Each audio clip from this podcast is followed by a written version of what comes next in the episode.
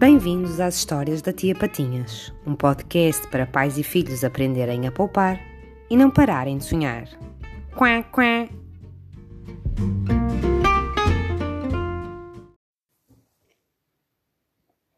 Os brinquedos desorganizados do João. Era uma vez um menino chamado João.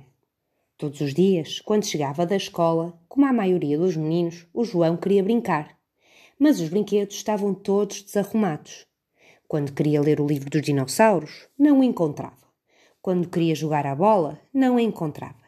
Era sempre uma aflição, porque o João demorava mais tempo a procurar o brinquedo do que a brincar. Por mais que os pais dissessem para ele arrumar os brinquedos, eles acumulavam-se em montanhas.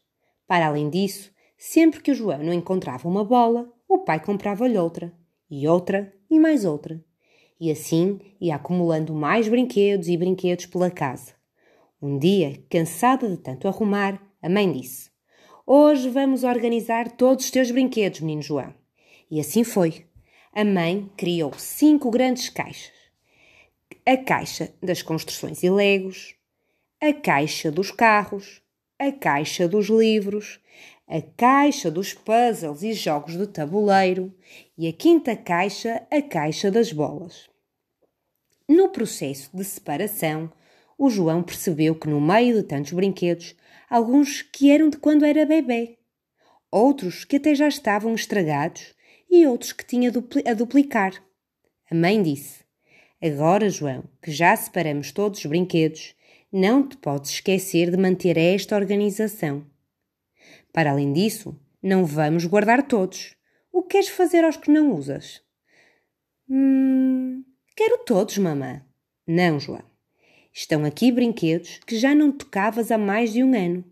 E se queres mais brinquedos, os pais ajudam-te com parte do valor, mas o resto tens de ser tu a pagar.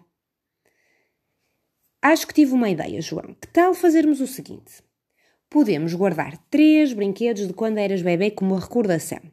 50% doamos e outros 50% vendemos. O pai também já te comprou muitos livros usados e estavam como novos. Se venderes, tens a possibilidade de gerares o teu próprio dinheiro. Para quem compra, tem a necessidade satisfeita por um preço mais baixo e, por isso, vai poupar mais para o seu futuro. Se tiveres os teus brinquedos organizados, como tudo aqui em casa, é mais simples percebermos o que temos e o que nos faz falta. Caso contrário, se não houver organização e planeamento, gastamos mais do que é necessário. Até porque, como diz a tia Patinhas, o dinheiro não é de quem o ganha, é de quem o poupa.